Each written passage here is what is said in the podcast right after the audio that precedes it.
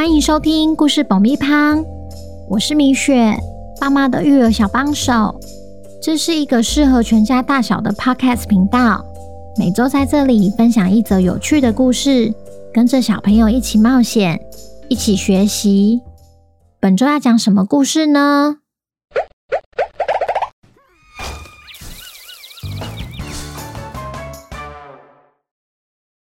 听故事前，请先订阅故事爆米花的频道，这样每周就能准时收听精彩的故事哦。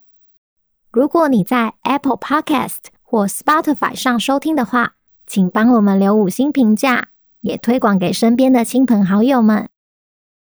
本集故事要感谢台北的林妈妈、耀宇、耀成，谢谢你们一直以来对故事爆米花的支持，也恭喜耀宇。耀成成为本周的故事主角，故事里会用小雨和小成来称呼。小朋友，你们好啊！你觉得爸爸妈妈为什么总是喜欢帮你们拍很多照片呢？是因为他们喜欢拍照，还是另有原因？今天我们要来听听狐狸兄弟举办变装派对的故事。一心想要办的比去年更好玩的他们。究竟会怎么做？本周的故事叫《最好玩的万圣节派对》，作者米雪。准备好爆米花了吗？那我们开始吧。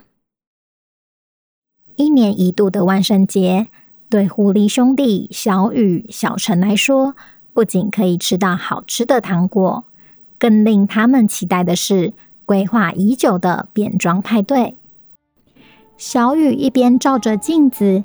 一边苦恼，今年要扮成什么？哎，小陈，你觉得我今年要打扮成小精灵还是狐狸侠？你去年不就是扮狐狸侠了吗？哎，对了，你有没有看到蓝牙音响啊？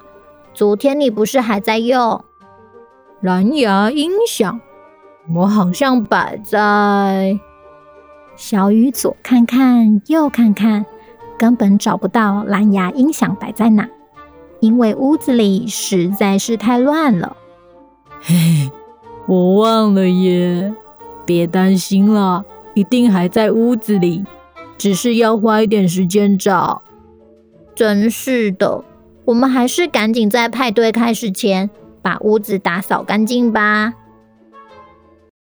当小陈拿起一个放在墙边的箱子时，有个东西从箱子里掉了出来，小雨，你看，是去年的照片呢。诶，真的耶！我看看，我记得这些树懒整场派对都一直坐在那边。对啊，而且都不一起聊天，有够扫兴。派对结束要离场的时候也慢吞吞，害我们等了好久。嗯，我看今年。就别让他们参加了。于是狐狸兄弟走出家门，在门外立了一块好大的木板，上面写着“树懒不得参加”。小雨说：“太棒了，今年的派对一定是有史以来最好玩的一次。”那我们赶快继续整理吧。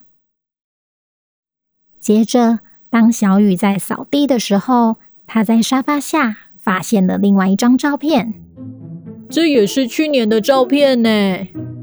我记得这些猴子整场派对都在抓痒。对啊，现在家里时不时就有跳蚤，都是他们害的啦。他们比树懒还要糟糕哎。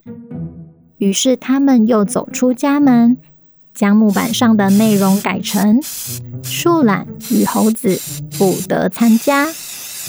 小雨说：“这样一来，今年每位来宾都可以好好享受万圣节派对了。”我们进去把厨房收一收吧。没想到，当小陈一打开橱柜，他又发现其他照片。这几张青蛙的照片。怎么会在里面呢？我没印象哎，但我绝对忘不了青蛙们那天做的好事。对啊，一直霸占浴室，泡澡就算了，还把地板弄得湿哒哒，害你滑倒。我今年也不想要让他们参加。于是他们又改了一次木板上的内容：树懒、猴子与青蛙不得参加。小雨说：“办派对真的好累哦。”对啊，我们还没打扫完呢。接下来，当小雨掀开地毯，准备要吸地的时候，他也发现了几张照片。诶，对耶，我都忘了去年蝙蝠、刺猬、灰熊也有来。我才没有忘嘞，那些刺猬来了之后就一直放屁，蝙蝠们。则是吃水果，只吸果汁，吸完后就把水果到处乱丢。哦，还有灰熊，他们可是把食物全部都吃完，害我们都没有东西可以吃。对吼，那今年也不要让他们参加。双手双脚赞成。于是他们又再一次调整木板上的内容：树懒、猴子、青蛙。刺猬、蝙蝠与灰熊都不得参加。小雨说：“天哪，木板上都快要没空间了，黑名单应该不会再增加了吧？那得先看看还有没有其他照片。”狐狸兄弟决定仔细的找找屋子里还有没有其他照片。结果他们在书架上。衣橱里和冰箱里找到剩下的照片。小陈说：“嗯，天哪，这些不是我们的亲戚吗？我完全忘了他们做了很奇怪的事。”哎，对啊，大表哥去年一直打翻饮料，小表妹的裙摆则是绊倒了好多客人。对对对，我想起来了，还有姑姑。姑姑整晚抢着麦克风不放，逼大家听他五音不全的歌声。哦，实在太恐怖了！怎么听起来最糟糕的是我们家人呢？对啊，只好今年也不要让他们参加。这时，小雨突然看到一张照片，照片中的狐狸拿着锅子在跳舞。嗯？小陈，这不是你吗？小陈也突然看到一张照片，照片中的狐狸脸上被画得乱七八糟。嘿，小雨，这不是你吗？兄弟俩看了彼此一眼，顿时笑了出来。小雨说：“仔细想想，其实去年的派对并不差嘛。”对啊，每张照片都很有趣。大家也都笑得很开心。于是，狐狸兄弟立刻走出家门，把原有的木板拆掉，换了一块木板，写上新的内容。小陈说：“这样应该就可以了。”嘿嘿，今年的派对一定更精彩。果真。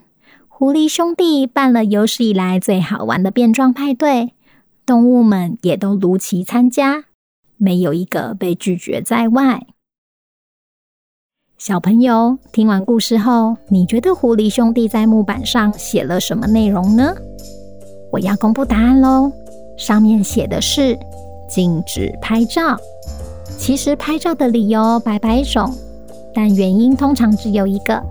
就是想要把当下那一刻记录下来，成为美丽的回忆。当然，有的时候也会不小心记录到不美丽的时刻，好比像狐狸兄弟的变装派对。接下来要开始回复留言了。第一则留言是来自士林的一璇的留言，五颗星。我最喜欢米雪的汪汪侦探，希望汪汪侦探可以抓到怪盗喵。米雪真的是云端育儿的小帮手。